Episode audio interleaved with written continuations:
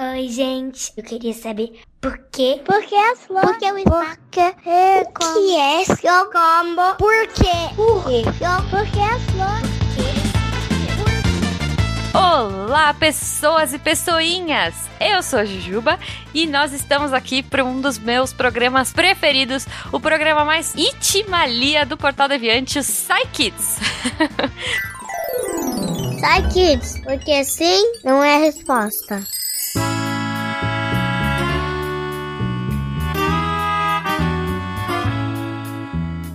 Gente começar muito bem já, eu vou trazer a pergunta da Rafaela de 5 anos. Vamos lá, Rafa.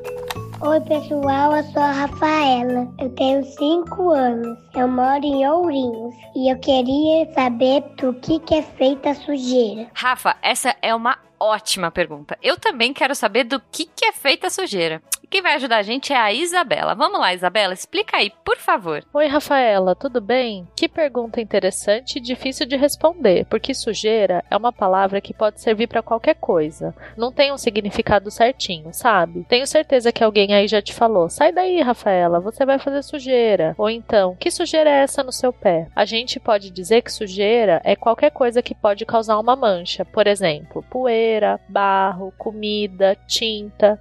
Tudo isso, quando cai no chão ou em algum lugar, pode causar uma sujeira. O barro é terra molhada, que quando a gente mistura, gruda em tudo e faz sujeira porque mancha e é difícil de sair. A comida pode ser sujeira, porque se cai na roupa, pode manchar e nunca mais sair. Mas também pode ser sujeira, porque se a gente deixar a comida caída no chão, ela pode estragar e atrair insetos que a gente não gosta muito. A tinta também é super legal para pintar alguma coisa, mas se cair onde não pode, faz sujeira, pode manchar a mesa, a parede, o chão. Agora, a poeira é feita de partes muito fininhas que estão no ar que a gente respira. O ar que a gente respira tem partinhas muito pequenininhas, tipo pólen das flores, parte da fumaça dos carros e dos caminhões, restinho de areia, tudo isso fica suspenso no ar porque é tudo muito pequenininho e levinho. Aí quando duas partinhas dessas se encontram, elas se juntam e vão ficando mais pesadas. E aí se a gente deixa a janela de casa aberta, elas podem vir com vento e entram e caem no chão fazendo sujeira. Espero que eu tenha te respondido. Até a próxima e manda mais perguntas. Eu adorei. Então é isso, Rafa. Olha só, a Isa ajudou a gente a entender um pouquinho mais sobre a sujeira e os tipos de sujeira. Olha só, não é só uma, tem algumas coisas que podem ser sujeira. E eu achei muito legal essa explicação de um monte de, de coisinha levinha que vai juntando uma na outra e vai grudando e aí cai no chão e fica sujo. Olha só.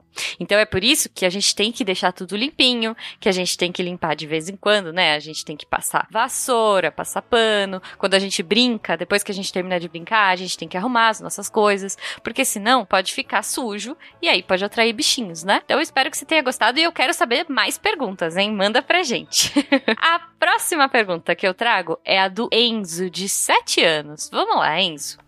Meu nome é Enzo, eu tenho 7 anos. Eu quero saber o que, que é feito o cabelo. Enzo, do que é feito o cabelo? É uma ótima pergunta. E quem vai ajudar a gente a responder é o Gabriel. Gabriel, por favor. E aí, Enzo, tudo bem? Meu nome é Gabriel e eu recebi sua pergunta do que é feito o cabelo. Ó, antes de falar para você do que é feito o cabelo, eu queria te falar como é que forma o cabelo. Quando a gente olha para a pele, logo embaixo dela existem estruturas que a gente chama de folículos pilosos. Esses folículos são bolinhas que ficam embaixo da pele. Às vezes, quando você olha assim no, na, no braço ou quando você olha na perna, você até consegue ver essas bolinhas, são bem pequenininhas. E esses folículos pilosos são os responsáveis por formar o cabelo. Lá que a gente tem o que a gente chama de raiz, né, o bulbo capilar, que são células do corpo, então são a parte do nosso corpo que produzem o cabelo o tempo todo. Aí ele vai produzindo, jogando para fora, o cabelo vai crescendo, crescendo, crescendo. E aí ele vai crescendo, crescendo, crescendo cada vez mais. Isso funciona tanto pro cabelo quanto para a barba. E aí tem várias coisas que mudam, né, essa velocidade de, de crescimento. Então, por exemplo, os hormônios, que são é, coisas que o nosso corpo produz para sinalizar, né? Então, é como se fossem mensageiros que o nosso corpo está fazendo e manda para lá e para cá para dar vários sinais para o corpo do que fazer.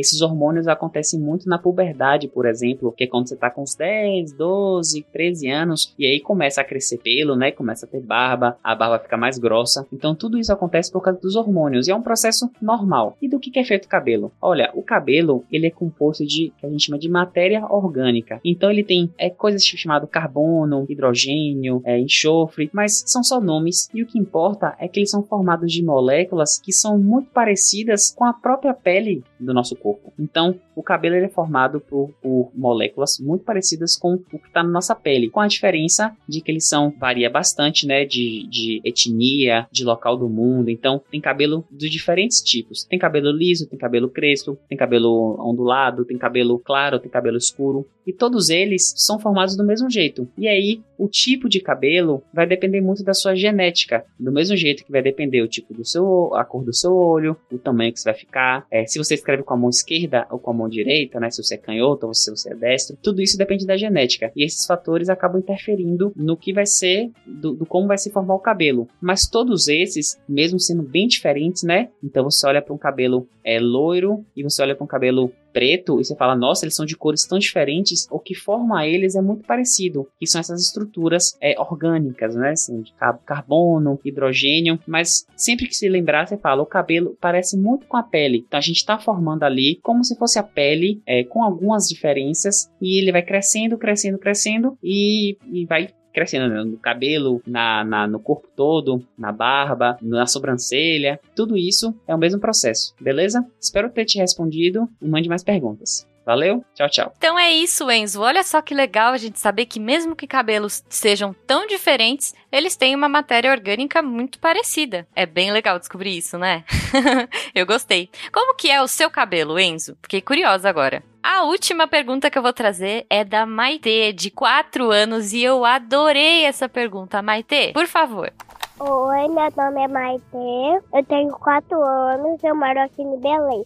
Eu quero saber porque não pode comer fogo. Por que a gente não pode comer fogo? Caramba, Maite. É uma pergunta interessante, hein? Quem vai ajudar a gente nessa é o Rodrigo. Oi, Maite, tudo bem? Para a gente poder engolir os alimentos, eles têm que ser sólido ou líquido. Sólido é aquilo que a gente consegue pegar na mão e que para comer a gente tem que mastigar. E líquido é aquilo que derrama, que a gente bebe. E tem também os alimentos que são uma mistura de sólido com líquido líquido, que são os alimentos meio molengas, tipo gelatina, pudim, mingau. Mas e o fogo? O que que é? O fogo não é nem sólido que dá para comer e nem líquido que dá para beber. O fogo é uma transformação e acontece quando tem alguma coisa que está queimando e se transformando em gases quentes. Esses gases estão tão quentes, mas tão quentes que ficam com aquela luz e não dá pra gente pegar esses gases quentes que soltam luz pra gente comer. Primeiro porque eles escapam da nossa mão, eles ficam subindo e além disso, claro, é tão quente que pode queimar a nossa mão e a nossa boca. E quando a gente se queima com fogo, fica um machucado que dói bastante. Ah, e se você viu alguma vez num circo uma pessoa cuspindo fogo, na verdade o fogo não saiu de dentro da boca dela não. O fogo já estava fora da boca e a pessoa fez um truque para o fogo aumentar e parecer que ela estava cuspindo fogo da boca. Então é isso, que você continue sempre fazendo perguntas inteligentes como essa. Até a próxima. É isso, Maite. Puxa vida, é, é muito perigoso perigoso a gente comer fogo porque a gente pode se queimar e machucar bastante a boca, né? E eu adorei a explicação do Rodrigo no final sobre aquelas pessoas do circo que cospem fogo.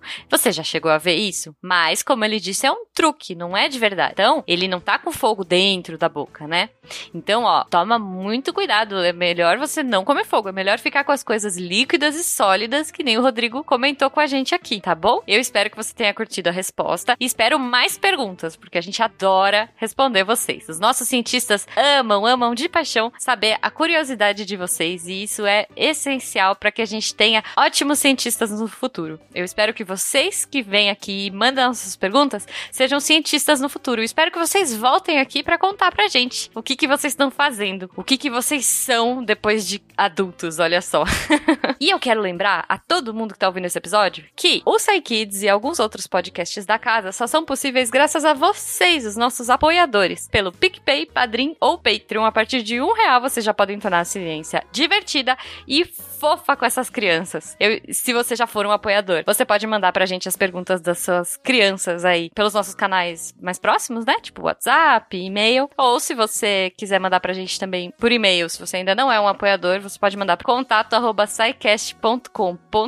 ou pelas nossas redes sociais, arroba Portal Deviante no Instagram e no Twitter. Então por hoje é só, crianças. Eu espero vocês no próximo programa e espero as perguntas. Um beijo e um ótimo fim de semana. Tchau!